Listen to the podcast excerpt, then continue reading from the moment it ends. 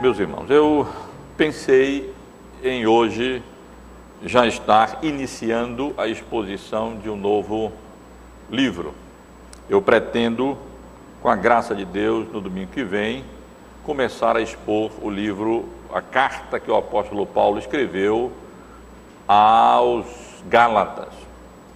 Carta conhecida como a Carta da Liberdade Cristã. É uma carta preciosa só não, não fiz isso por três razões. Por três razões eu decidi ainda hoje é, concluir a exposição do livro de Atos, ressaltando alguns temas recorrentes e importantes que nós estivemos estudando no decurso desses quase, quase mesmo dois anos em que passamos aqui estudando o livro de Atos dos Apóstolos. Nós começamos essa exposição do livro de Atos no dia 21 de março de 2004. E agora, dia 21 de março, nós estaríamos quase que completando dois anos de exposição dessa carta. Mas, pelo menos para mim, o tempo passou rápido.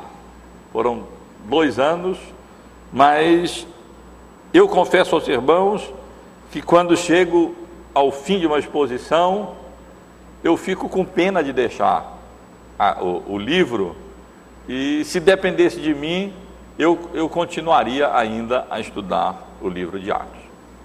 Há muitas lições nesse livro. Na verdade, nós poderíamos passar mais algum, alguns domingos tratando é, sistematicamente de alguns temas que aqui foram expostos, é, seguindo o livro no decorrer desses quase dois anos. Mas me foi lembrado que hoje é feriado e que várias pessoas provavelmente não estariam na igreja, como eu percebo que de fato não estão, estão aproveitando o, o feriado. E não seria apropriado começar uma nova série de estudos num dia em que várias pessoas não estariam aqui é, na igreja. Além disso, irmãos, eu desejo é, dar um tempo para que os irmãos convidem pessoas, e é uma boa oportunidade para nós convidarmos colegas de escola, de trabalho, vizinhos, parentes, amigos, para serem expostos à pregação do Evangelho no início de uma série de exposição. E como no domingo passado eu, eu realmente não lembrei de aconselhar os irmãos a fazerem isso, eu queria ter esse tempo de fazer isso. E eu gostaria de fazer, quero fazer isso agora. Quero encorajar os irmãos e irmãs a saírem daqui levando alguns folders da igreja que estão ali atrás. E durante a semana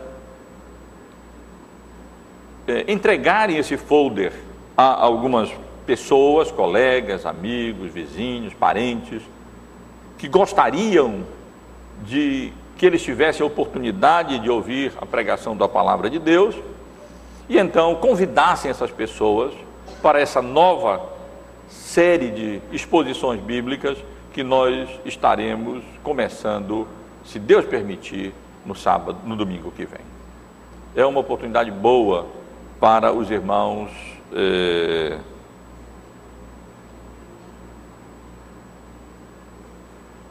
fazerem isso e podem aproveitar essa oportunidade para convidar as pessoas. A fé vem pelo ouvir a pregação do Evangelho. Esse é um instrumento que Deus utiliza para a conversão das, dos perdidos.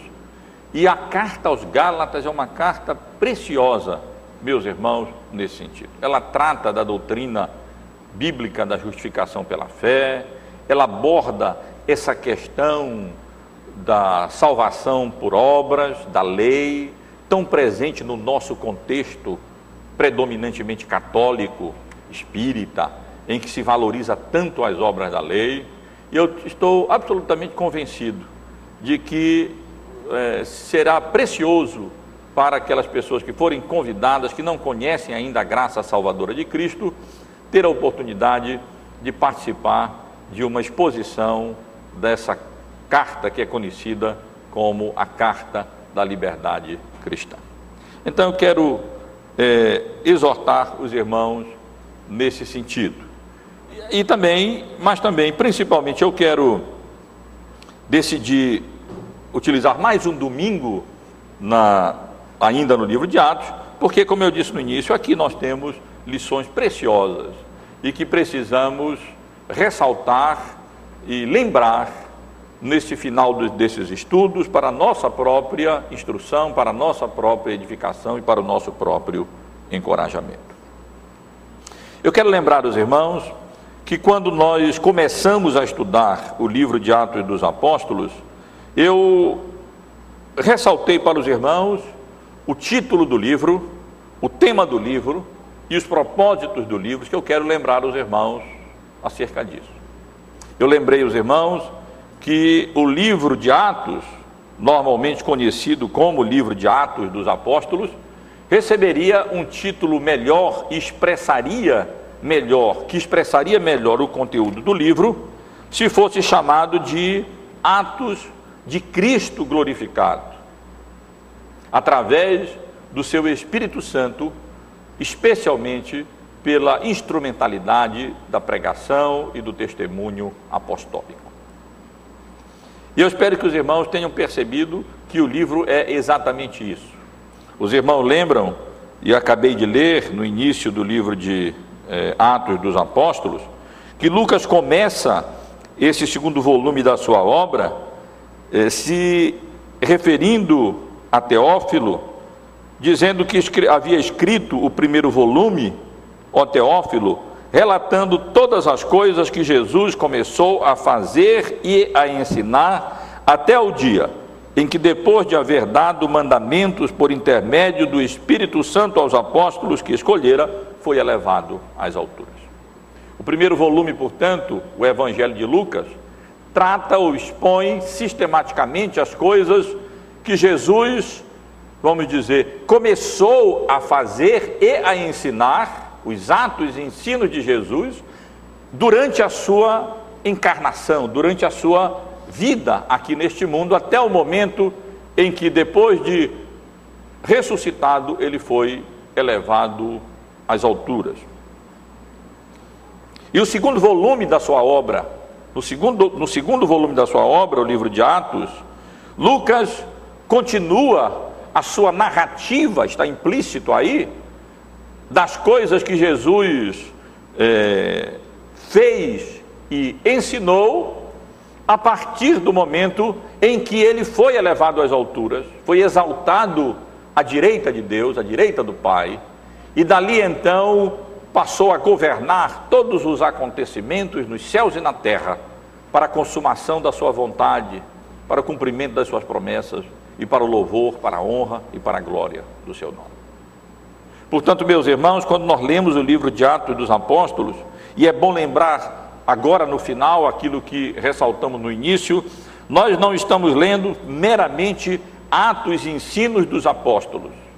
Nós estamos lendo atos e ensinos do Senhor Jesus Cristo glorificado. O agente, o ator principal do livro de Atos é o Senhor Jesus Cristo. Ele não está fisicamente presente aqui, mas ele está soberanamente presente no livro de Atos dos Apóstolos. Tudo que lemos, tudo que estivemos estudando, são dizem respeito aos atos do Senhor Jesus Cristo. E através do Espírito, porque nesse livro nós vemos o Espírito Santo de Deus presente, a segunda pessoa da Trindade, o Espírito do Pai, que procede do Pai, que procede do Filho, eh, agindo desde o início desde o primeiro capítulo, na verdade, desde os primeiros versículos, no versículo 5 já vemos, a, no versículo 2 já é mencionado o Espírito Santo até o dia em que, depois de haver dado o mandamento por intermédio do, do Espírito Santo aos apóstolos, que escolhera foi elevado às alturas. E no versículo 5 nós lemos novamente, porque João, na verdade, batizou com água, mas vós sereis batizados com o Espírito Santo não muito depois desses dias.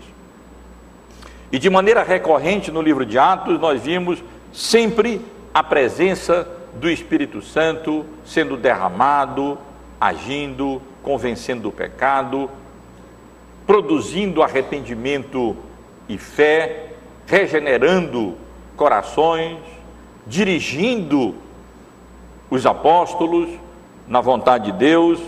Enfim, meus irmãos, nós vemos aqui o Senhor Jesus agindo pela instrumentalidade do Espírito Santo, através do, do Espírito Santo e principalmente é, pela instrumentalidade dos seus apóstolos.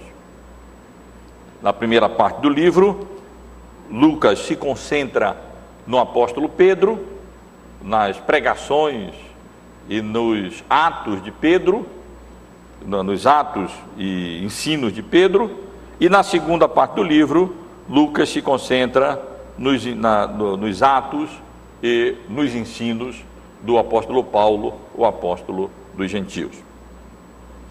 Eu também ressaltei no início do livro o tema deste livro. E indiquei que o tema do livro é exatamente a expansão do reino de Deus naquelas primeiras décadas da história da, igreja, na dispensação do evangelho, na dispensação da graça através do testemunho da igreja e da pregação apostólica. Na realidade, esse é o tema do livro de Atos. Atos trata exatamente disso. Lucas narra como eh, a igreja se expandiu e o reino de Deus foi promovido. Naquele primeiro momento, a partir de um pequeno grupo de discípulos que o Senhor Jesus Cristo deixou na cidade de Jerusalém, orando ali no cenáculo, e vitoriosamente foi avançando, apesar de todas as oposições que, que teve que enfrentar, sem grandes recursos financeiros, sem mídia, sem poder político, sem nada dessas coisas que impressionam tanto a própria igreja e os evangélicos contemporâneos, sem marketing, sem grandes sem grande desenvolvimento de estratégias missionárias e evangelísticas, como Lucas, Lucas narra, como esse evangelho foi avançando, rompeu as, as barreiras de Jerusalém, rompeu as, as barreiras da Judéia e Samaria, e o livro termina com o apóstolo Paulo anunciando o Evangelho, pregando o Evangelho, ensinando as coisas referentes ao Senhor Jesus na grande capital do Império Romano, como eu ressaltei domingo passado, como que escrevendo no final uma obra em andamento, uma obra a ser levada avante pela igreja, agora desde Roma até aos confins da terra. E na verdade a história da igreja, a história das missões, é exatamente essa continuação, podemos dizer assim, do livro de Atos, do livro de Atos e ensinos de Cristo glorificado, através do seu, do, do seu Espírito, pela instrumentalidade da sua igreja, a quem Cristo confiou os seus oráculos e que é coluna e baluarte da verdade. E procurei ressaltar também, e lembro os irmãos, no início desses estudos, que os propósitos que levaram Lucas a escrever esse livro são histórico, apologético e evangelístico. Lucas quis demonstrar que o evangelho, a fé cristã, não era mitologia, mas era história, eram fatos verídicos. E quando ele escrevendo a Teófilo, escreve a Teófilo, a Teófilo, ele lembra que embora outros evangelistas já tivessem é, escrito narrativas coordenadas dos fatos que entre eles haviam se realizado, ele também havia determinado, depois de acurada investigação histórica, como testemunha de muitos, testemunha ocular de muitos fatos eh, que ele presenciou e narra aqui. Ele então estava também fazendo essa narrativa para que Teófilo fosse certificado, confirmado com relação às verdades às quais ele vinha sendo exposto. Lucas queria que Teófilo tivesse plena convicção que esses, essas, esses acontecimentos eram verdades genuínas, fatos que haviam acontecido realmente. E ele então narra é, esses, esses eventos de maneira ordenada, de maneira sistemática, realizando uma pesquisa histórica séria com aquelas pessoas que presenciaram esses atos, muitos deles ministros da palavra, e ele mesmo havia acompanhado o apóstolo Paulo e havia presenciado vários dos fatos que ele estava aqui narrando nesse segundo volume da sua obra. Portanto, Lucas tinha esse propósito demonstrar a historicidade da fé cristã. Ela não se baseia em visões apenas, ela não se baseia apenas em mitos, em fábulas, mas ela se baseia em história verídica, se fundamenta no fato incontestável do nascimento, da vida, do ensino, dos milagres, da obra, da morte, da ressurreição e da ascensão do nosso Senhor Jesus Cristo. Mas Lucas também tinha um propósito apologético. Como eu mencionei domingo passado, Lucas queria com esta obra demonstrar que não eram justas as acusações que se faziam com relação à fé cristã e não eram justas as acusações que se levantavam contra o apóstolo Paulo. O reino de Deus não consiste de comida nem de bebida. O reino de Deus não, não, não não era uma ameaça ao Império Romano. Ele estava acima e além do Império Romano, porque, como disse, não consistia de um reino político. Os próprios judeus estavam equivocados com relação a isso. Como vimos aqui no início do livro de Lucas, a partir do versículo 6, os discípulos, embora tivessem sido é, advertidos pelo Senhor Jesus Cristo já que ninguém sabia a data da instalação plena do reino de Deus, da consumação plena do reino de Deus, ainda assim eles insistiam, perguntando se seria esse o momento em que é, seria restaurado o reino a Israel, demonstrando equívocos sérios com relação ao tempo, com relação à natureza, e com relação à extensão do reino de Deus. Porque o reino de Deus não consistia de reino político como eles estavam equivocados. E Lucas escreve exatamente com o propósito de defender a fé cristã, demonstrar que, na realidade, uh, um dos principais representantes da fé cristã, o apóstolo Paulo, havia sido submetido a, vários, a várias instâncias de julgamento, pelo comandante Cláudio Lísias, pelo, pelos governadores Festo e Félix, pelo rei Agripa, pelas autoridades lá em Filipos, e sempre vinha sendo declarado inocente, porque na verdade o cristianismo era uma região, uma religião lícita e não consistia numa ameaça política ao Império Romano. Mas Lucas escreveu também com um propósito evangelístico. Lucas almejava que a obra dele eh, fosse útil como um instrumento para a promoção do reino de Deus. Ele almejava confirmar Teófilo na fé e almejava que os leitores desse livro, dessa obra, fossem convencidos dessa genuinidade da obra, das obras, do ensino, da divindade de Jesus e assim pela misericórdia e graça de Deus fossem alcançadas, as pessoas fossem alcançadas por essa mensagem, fossem convertidas e passassem assim a honrar e glorificar o nome do Senhor. E meus irmãos, quando agora, já não dessa perspectiva inicial, mas nessa perspectiva final, havendo passado tantos meses, quase dois anos, estudando a obra, o livro, do início ao fim, nós chegamos ao final do livro e vemos quantos temas relevantes nós encontramos aqui no livro de Atos dos Apóstolos. Quantas lições importantes nós estivemos aqui considerando. O livro ensina muita coisa sobre a obra do Espírito Santo. O livro nos ensina muito sobre a cegueira espiritual daqueles que estão debaixo do, do, do domínio do pecado e da escravidão de Satanás,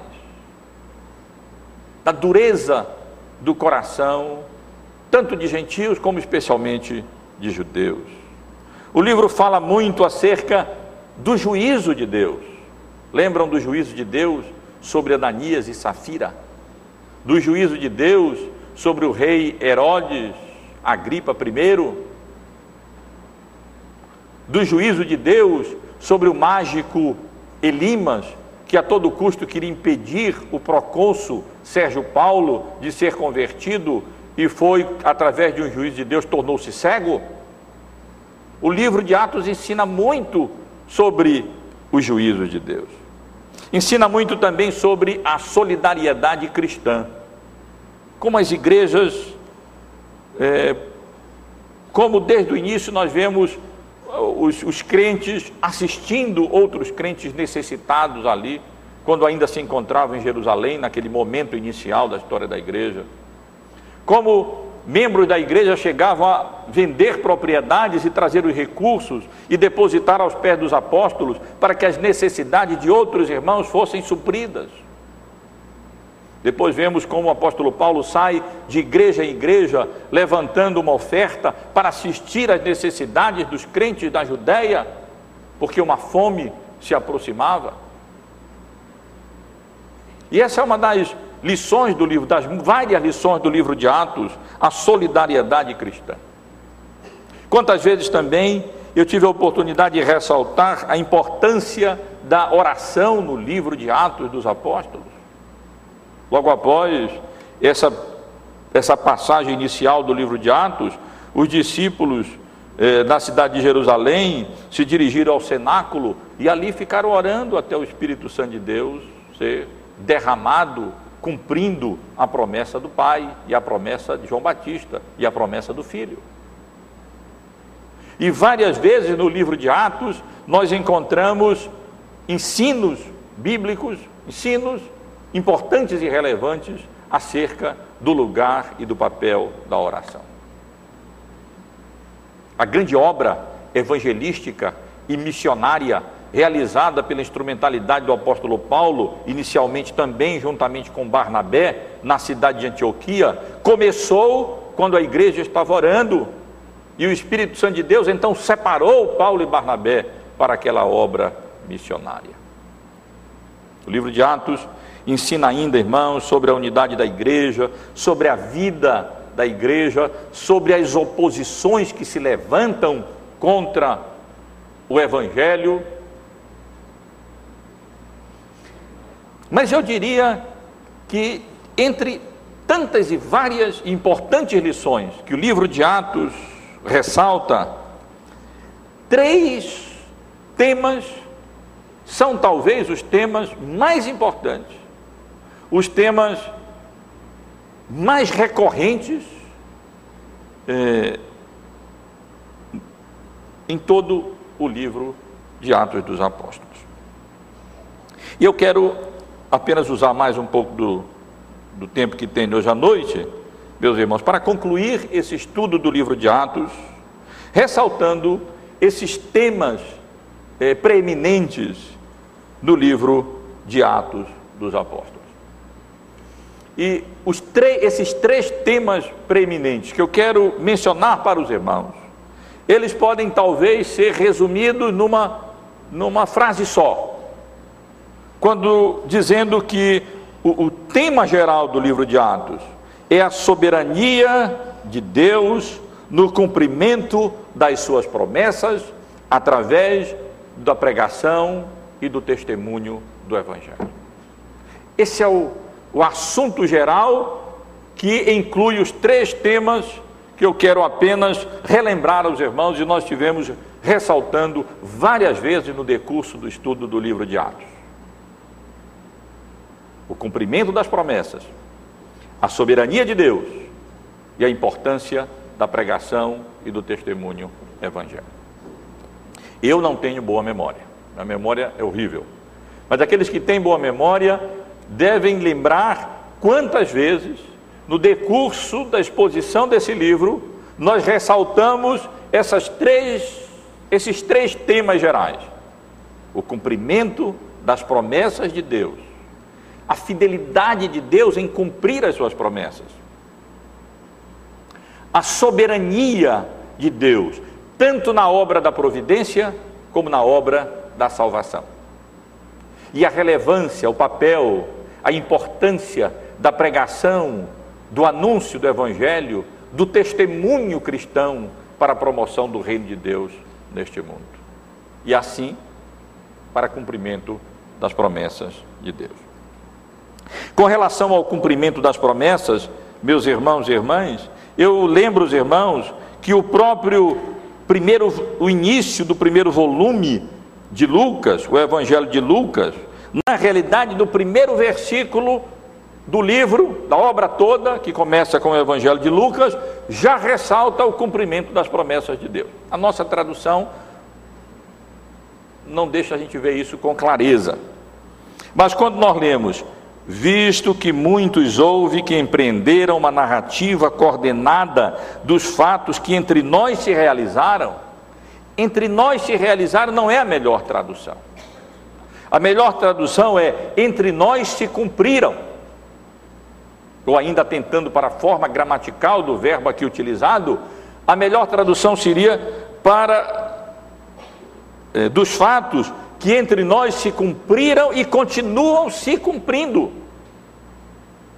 Esse é o que o verbo original, a ideia do verbo original aqui.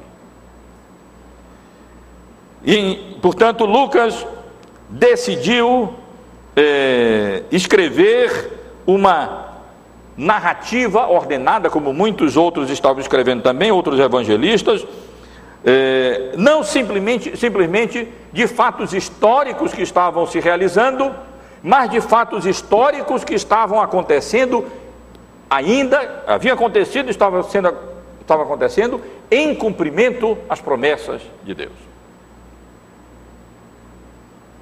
E quando nós continuamos o estudo do livro, como nós fizemos durante esse tempo todo, nós vamos ver como de fato é, o livro registra o cumprimento das promessas. Na verdade, um versículo do livro de Atos que pode ser considerado tema, o capítulo ou esboço do livro, o capítulo 1, verso 8, mas recebereis poder ao descer sobre vós o Espírito Santo e sereis minhas testemunhas, tanto em Jerusalém, como em toda a Judéia e Samaria e até aos confins da terra, é uma promessa cumprida no livro de Atos dos Apóstolos. Recebereis poder, o Espírito Santo de Deus descerá sobre vocês, e vocês serão minhas testemunhas tanto em Jerusalém como na Judéia e Samaria e até aos confins da terra. E o livro de Atos registra exatamente isso: esse derramamento do Espírito, esse cumprimento dessas promessas, com o Evangelho vitoriosamente sendo anunciado e pregado e testemunhado em Jerusalém, na Judéia e Samaria e, em, e até aos confins da terra. Se nós avançamos, avançarmos, irmãos, chegamos ao capítulo 2, os irmãos podem, se quiser, manter a Bíblia aberta e acompanhar rapidamente. O que nós lemos no capítulo 2 acerca do derramamento do Espírito Santo, o que, que era? Não é apenas o cumprimento da promessa de Cristo aqui, mas é a promessa, é o cumprimento das promessas do Antigo Testamento. Quando o Espírito Santo de Deus é derramado e as pessoas ficam perplexas, e, Lucas, e, e Pedro se levanta para explicar o que estava acontecendo. No versículo 16 do capítulo 2 ele diz: Mas o que ocorre é o que foi dito por intermédio do profeta Joel. E acontecerá nos últimos dias, diz o Senhor: derramarei do meu espírito sobre toda a carne, vossos filhos e vossas filhas profetizarão, vossos jovens terão visões e sonharão vossos velhos. É como se Pedro estivesse dizendo: não, eles não estão embriagados. O que está acontecendo, o que ocorre, isso é aquilo. Isso que está acontecendo é o cumprimento das promessas de Joel, de Deus através de Joel, das profecias, derramamento do Espírito Santo, a inauguração de uma nova era marcada pela operação inusitada do Espírito Santo no meio do seu povo, realizando uma obra é, de proporções e de natureza tal que não havia sido realizada ainda durante a antiga dispensação. Chegamos, se formos para o capítulo 10, o que vemos é a conversão de Cornélio, é o cumprimento das promessas do Antigo Testamento. A salvação era também para os gentios. E nós vimos como, de maneira graciosa e soberana, o Evangelho alcança também os gentios, com a conversão de Cornélio e toda a sua casa. No capítulo 18, a conversão dos coríntios, aquelas promessas todas que Deus, que o Senhor Jesus fez ao apóstolo Paulo, os irmãos devem lembrar que ele, assim como havia testemunhado em Jerusalém, ele também testemunharia do evangelho em Roma. Que Deus preservaria a vida daqueles que estavam com ele naquele barco e nenhuma vida se perderia. Que ele seria levado para dar testemunho diante de César. Meus irmãos, esse li, desse livro, esse, nesse, um, um dos temas recorrentes desse livro é o cumprimento das promessas de Deus. Quando Deus fala, anuncia, seja em termos de promessa ou de ameaça, ele cumpre as suas promessas e cumpre soberanamente as suas ameaças. Ele é soberano e conduz todas as coisas para que a sua vontade seja realmente alcançada e cumprida em tudo aquilo que ele declara que vai acontecer, seja em termos de promessa, seja em termos de ameaça. Não apenas o evangelho de Lucas começa com esse fato, é uma narrativa declarando, é uma narrativa daquilo que das coisas que estão se cumprindo entre nós. Assim eles viam aqueles acontecimentos que estavam ocorrendo tanto durante a vida de Jesus, como depois de glorificado no livro de Atos. É um registro do cumprimento das promessas. E não apenas no início do livro de Lucas, mas no, do início ao fim do livro de Atos. Nós devemos ver esses acontecimentos, não como fatos históricos, ainda que históricos, aleatórios, randômicos, mas como fatos que são cumprimentos das promessas de Deus no antigo, na antiga dispensação e mesmo na nova dispensação. E no final do livro, os irmãos devem lembrar, na, na passagem que o presbítero Célio leu há pouco, nos versos 25 até o versículo 29, mais uma vez, Paulo evoca as profecias e demonstra que a dureza do coração daquele povo judeu em aceitar o evangelho pregado era uma indicação, era um cumprimento das promessas de Isaías. Houve alguns que ficaram persuadidos pelo que ele dizia, versículo 24 do capítulo 28. Outros, porém, continuaram incrédulos. E havendo discordância entre eles, despediram-se, dizendo Paulo estas palavras: Bem falou o Espírito Santo a vossos pais por intermédio do profeta Isaías, quando disse: Vai a este povo e dize-lhe: De ouvido ouvireis e não entendereis, vendo vereis e não percebereis. Porquanto o coração deste povo está se tornou endurecido, com os ouvidos ouvem tardiamente e fecharam seus olhos para que jamais vejam com os seus olhos, nem se convertam com os ouvidos, nem ouçam com os ouvidos, para que não entendam com o coração e se convertam e sejam e por mim sejam curados. Tomai, pois, conhecimento de que esta salvação de Deus foi enviada aos gentios e eles a ouvirão. O que temos aqui é o apóstolo Paulo confirmando que assim que na dureza do coração daquele povo, na resistência daquele, daquelas, daqueles judeus, em ouvir e atender e responder positivamente ao evangelho da graça de Deus anunciado pelo apóstolo Paulo. Paulo via o cumprimento das promessas de Isaías, até na dureza do coração daqueles que rejeitam o evangelho.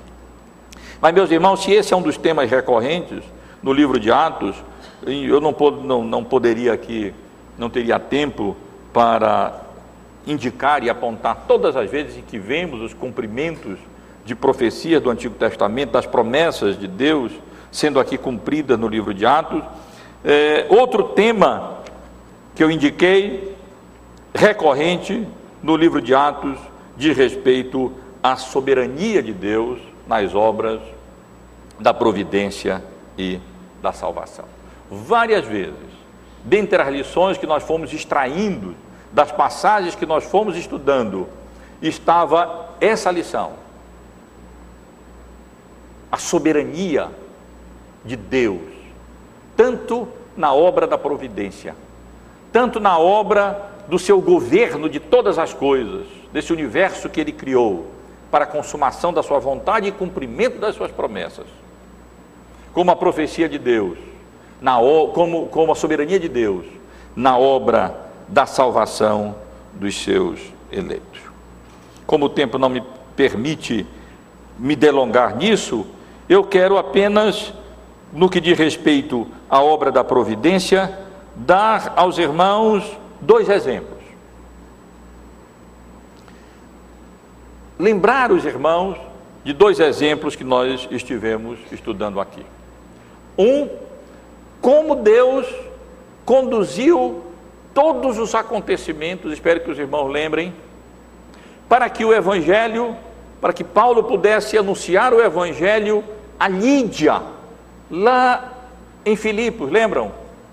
E depois ao carcereiro de Filipos e à sua família. Eu não sei se os irmãos lembram, mas quero só refrescar a memória dos irmãos. Como o apóstolo Paulo pretendia ir para o norte, o Espírito Santo não deixou pretendia ir para Éfeso, o Espírito Santo não deixou.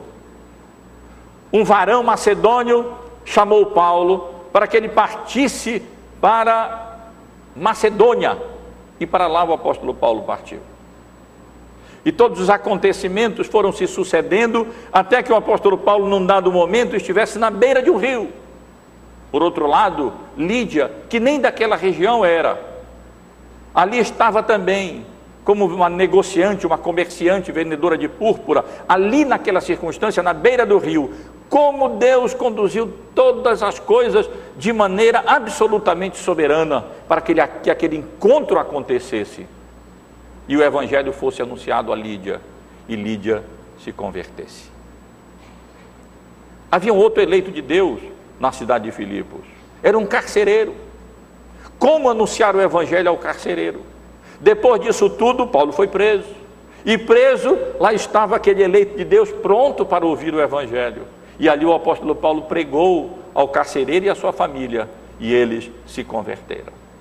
Meus irmãos, em fatos como esses, que se repetiram tantas vezes no livro de Atos, nós vemos como Deus é soberano na obra da providência e conduz todas as coisas de conformidade com a sua vontade para que a sua obra se consume, as suas promessas se cumprem, a sua vontade se realize. Talvez mais fresco na nossa memória esteja toda aquela narrativa da viagem de Paulo de Jerusalém até Roma como prisioneiro.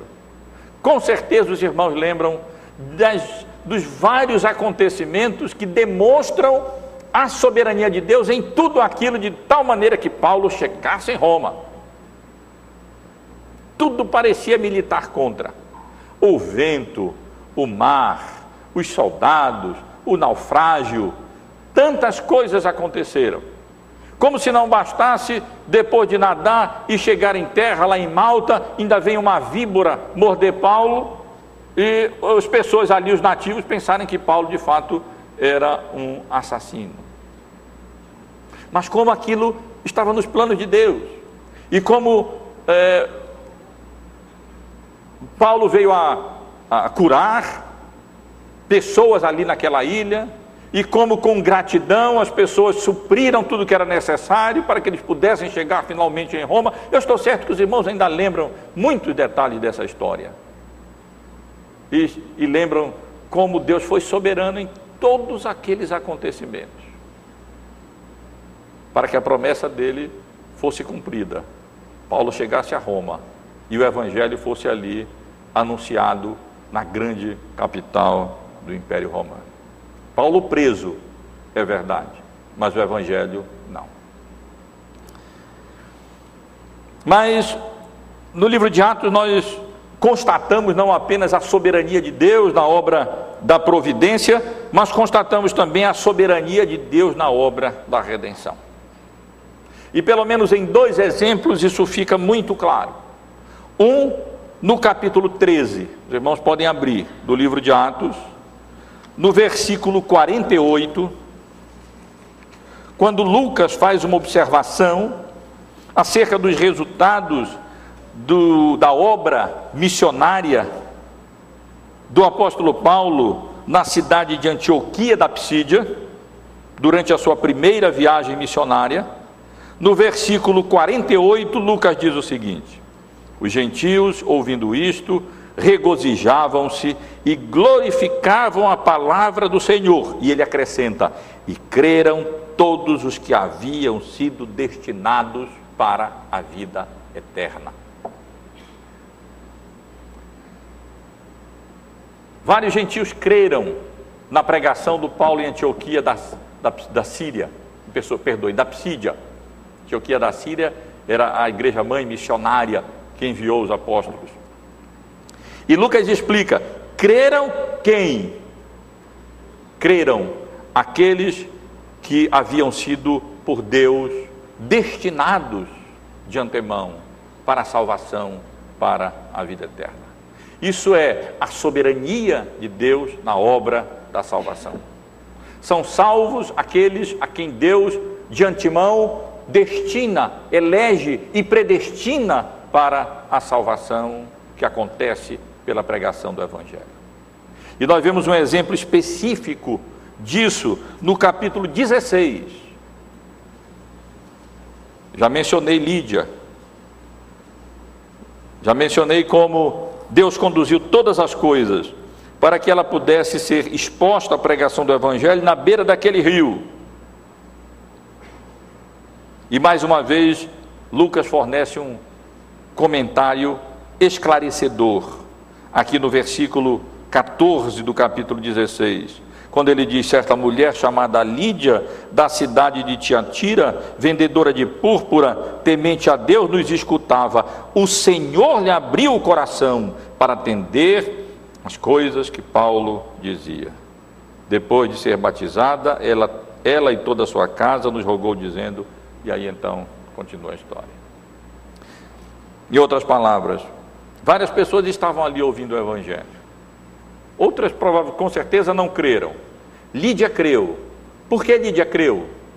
Porque Deus abriu o seu coração para atender, entender e crer nas coisas que o apóstolo Paulo dizia.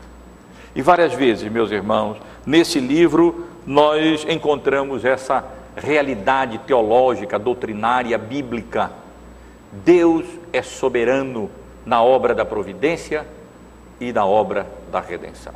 Na realidade, Deus é soberano em todas as suas obras. Na obra da criação, Ele criou como quis criar, como determinou criar. Ele governa soberanamente de conformidade com a sua própria vontade soberana. E Ele salva soberanamente também, operando o querer e o realizar no coração dos seus eleitos, vivificando aqueles que, mortos nos seus delitos e pecados, não poderiam fazer nada para serem salvos. Mas pela misericórdia e graça de Deus, tem seu coração aberto soberanamente pelo Espírito Santo de Deus, pela instrumentalidade da palavra, para que sejam convertidos, respondam positivamente ao Evangelho, batizados, e assim honrem e glorifiquem o nome de Deus.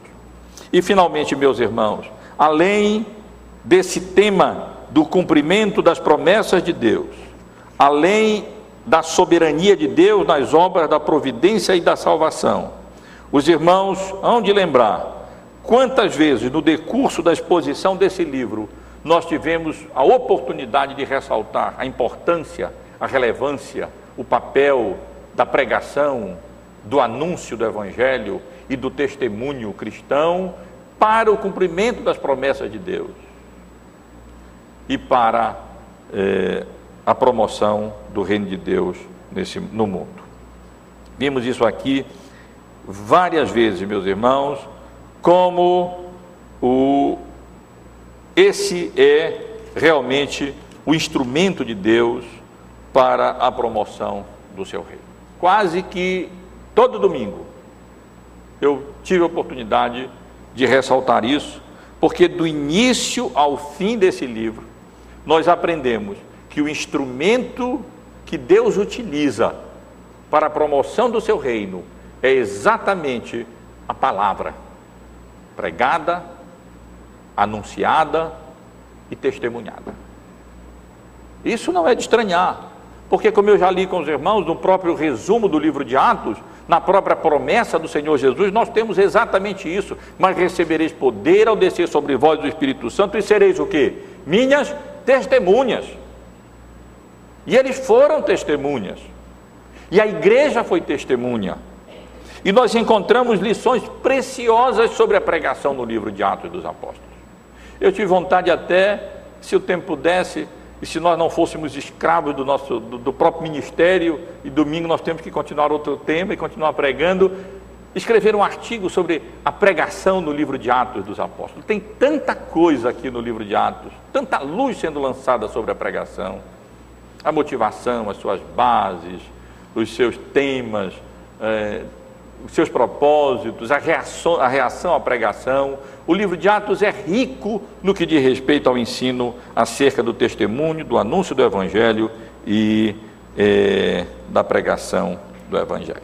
Só para lembrar um pouco os irmãos acerca desse assunto, quando nós chegamos, por exemplo, no capítulo 4, os irmãos devem lembrar como o apóstolo Pedro e João foram presos. E eles foram presos exatamente porque eles estavam pregando o Evangelho. E eles foram exortados de que eles não deviam fazer exatamente isso, pregar o Evangelho. Olha no versículo 18 do capítulo 2. Chamando-os, ordenaram-lhe que absolutamente não falassem nem ensinassem em o nome de Jesus. Mas Pedro e João lhe responderam: Julgai se é justo diante de Deus, ouvir-vos antes a vós outros do que a Deus. Pois nós não podemos deixar de falar das coisas que vimos e ouvimos. No versículo 29, depois de libertados, a igreja ali em oração, nós lemos: Agora, Senhor, olha para as suas ameaças e concede aos teus servos que anunciem com toda a intrepidez a tua palavra. No versículo 31, tendo eles orado, tremeu o lugar onde estavam reunidos, todos ficaram cheios do Espírito Santo e com intrepidez anunciavam a palavra de Deus. E no versículo 33, com grande poder, os apóstolos davam o testemunho da ressurreição do Senhor Jesus, e em todos eles havia abundante graça. Era essa grande luta. O Senhor havia, anunciado, havia determinado o testemunho, a pregação do Evangelho. Mas esse é o instrumento utilizado por Deus para afugentar as trevas, lançando luz sobre as trevas. E sempre que isso acontece, o diabo resiste através dos seus agentes, mas a igreja não se intimida e eles continuam anunciando e pregando o Evangelho. As orações que foram pedidas não foram para que tudo fosse bem, não acontecesse mais nenhum problema, mas que eles continuassem com intrepidez, ousadia, clareza e coragem para continuar anunciando, testemunhando e pregando o Evangelho. Se os irmãos avançarem apenas um pouco mais e chegarem no capítulo 5, depois do que aconteceu ali com Ananias e Safira, vão ver que apóstolo, os apóstolos serão presos, assim como primeiro Pedro e João haviam sido é, presos também. E nos versículos 28 e versículo 29, nós encontramos a mesma coisa se repetindo. As autoridades disseram expressamente: vos ordenamos que não ensinassem nesse nome.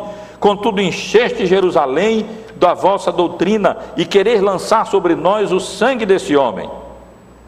Então Pedro e os demais apóstolos afirmaram: antes importa obedecer a Deus do que aos homens. E nos versículos 41 e 42 nós lemos: E eles se retiraram do sinédrio, regozijando-se por terem sido considerados dignos de sofrer afrontas por esse nome, e todos os dias no templo, em casa, de casa em casa, não cessavam de ensinar e de pregar a Jesus o Cristo. E essa é a atividade mais presente em todo o livro de Atos: o ensino, a pregação, o testemunho, a todo instante, a todo momento. No capítulo 6, os irmãos com certeza lembram daquela importantíssima decisão apostólica, quando houve aquele problema, as viúvas dos helenistas estavam sendo esquecidas na distribuição diária, e os apóstolos estavam correndo o risco de serem distraídos dessa sua atividade, anunciar, pregar o evangelho, e eles então instruíram a igreja a escolher diáconos para que exercessem aquela atividade, aquelas atividades assistenciais, porque não era razoável que eles abandonassem a palavra de Deus para servir às mesas, mas eles se dedicariam à oração e ao ministério da palavra. Capítulo 7, os irmãos têm o testemunho de Estevão, o primeiro grande mártir da fé cristã, que morreu em virtude da sua fidelidade, da sua ousadia, da sua coragem, como testemunha do Senhor Jesus Cristo. No capítulo 8, os irmãos lembram que estivemos considerando hoje pela manhã. Quando a igreja foi dispersa, aqueles que iam sendo dispersos, mesmo os membros de um modo geral, lemos no verso 4, no versículo 5, que lemos de manhã, eles iam por toda parte anunciando a palavra, evangelizando a palavra. E Filipe, descendo a cidade de Samaria, anunciava-lhes a Cristo. E essa era a função e atividade da igreja.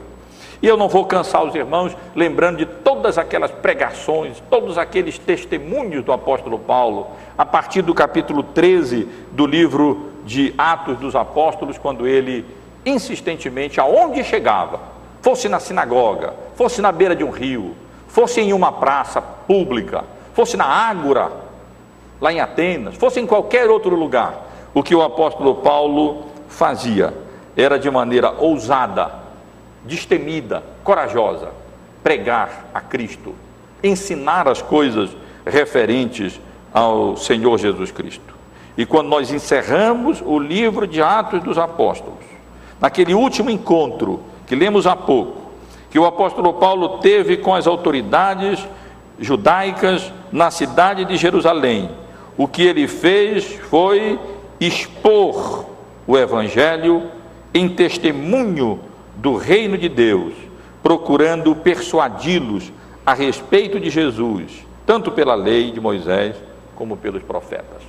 E mesmo nos dois últimos versículos do livro, Lucas encerra a sua obra, não com informações bibliográficas, eh, biográficas que nós gostaríamos talvez de ter acerca do destino do apóstolo Paulo, mas ele encerra sua obra enfatizando que, mesmo preso, mesmo em cadeia, a palavra não estava algemada. Porque o apóstolo Paulo, por dois anos, permaneceu na sua própria casa que alugara, onde recebia a todos que o procuravam, pregando o reino de Deus e com toda a intrepidez, sem impedimento algum, ensinava as coisas referentes ao Senhor Jesus Cristo. Meus irmãos e irmãs, essas são, esses são temas recorrentes no livro de Atos dos Apóstolos. O cumprimento das promessas, a soberania de Deus na obra da providência e da redenção, e a pregação, o ensino, o testemunho do Evangelho. Quase que em cada página nós lemos isso. E em alguns episódios nós vemos três, os três temas ali se mesclando. Como, por exemplo, na conversão de Lídia, o cumprimento das promessas, a conversão dos gentios, a soberania de Deus em tudo aquilo que aconteceu, como comentei há pouco, e a pregação do Evangelho para que Lídia pudesse ser convertida. Mesma coisa acontece na conversão de Cornélio. O cumprimento das promessas, a conversão dos gentios, a soberania de Deus em conduzir todas as coisas para que Pedro fosse ali levado e anunciasse o Evangelho a Cornélio. E a pregação do Evangelho indispensável para que aquela obra pudesse ser consumada em Cornélio e em toda a sua casa. Meus irmãos, eu quero só concluir essa nossa exposição do livro de Atos com três admoestações, três lições práticas, três aplicações, bem resumidas, com base nesses três temas gerais. O livro de Atos enfatiza o cumprimento das promessas. Portanto, creia nas promessas de Deus em Cristo Jesus. Creia. Se o Senhor disse, assim acontecerá. E, e, e dirija a sua vida, norteie sua vida, crendo nas promessas de Deus, porque sem fé é impossível agradar ao Senhor. Em segundo lugar, com base na soberania de Deus, na obra da providência e da redenção, eu exorto os irmãos, confie e descanse na graça soberana de Deus em Cristo Jesus. Ele faz todas as coisas de conformidade com a sua vontade para o nosso próprio bem e louvor e honra e glória do seu nome. É difícil para nós que só vemos as circunstâncias e que só é, não temos olhos para o futuro. Muitas vezes, diante das tribulações, das lutas e das provações, confiar e descansar. Mas o livro de Atos nos ensina isso com clareza. Deus está no controle. Ele governa esse universo todo. Até a vontade dos ímpios e dos iníquos. Ele dobra os corações e faz com que todas as coisas contribuem para o bem daqueles que amam a Deus e são chamados segundo o seu propósito.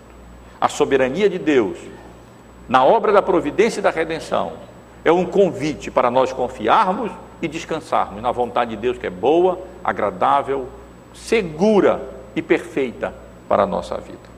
E finalmente, meus irmãos e irmãs, com base nessa ênfase que encontramos no livro de Atos acerca da pregação e do testemunho do Evangelho, eu, eu exorto os irmãos também, seja um instrumento útil para a promoção do reino de Deus nesse mundo, repito, nas circunstâncias aonde a providência de Deus tem colocado você, através do anúncio e do testemunho do Evangelho.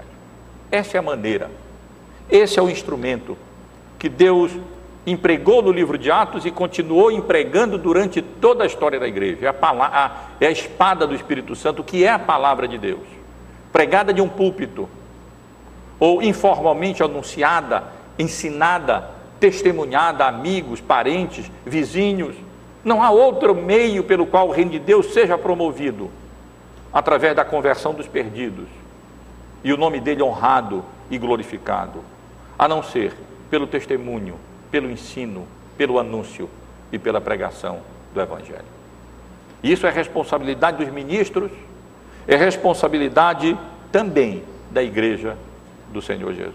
Que Deus nos abençoe meus irmãos e irmãs, e que esse estudo do livro de Atos alcance esse propósito de nos encorajar, de nos fortalecer, de nos fortificar. Essas coisas são genuínas, são verdadeiras, são o cumprimento das promessas de Deus. Através dela, a vontade delas, a vontade soberana de Deus tem sido consumada e realizada.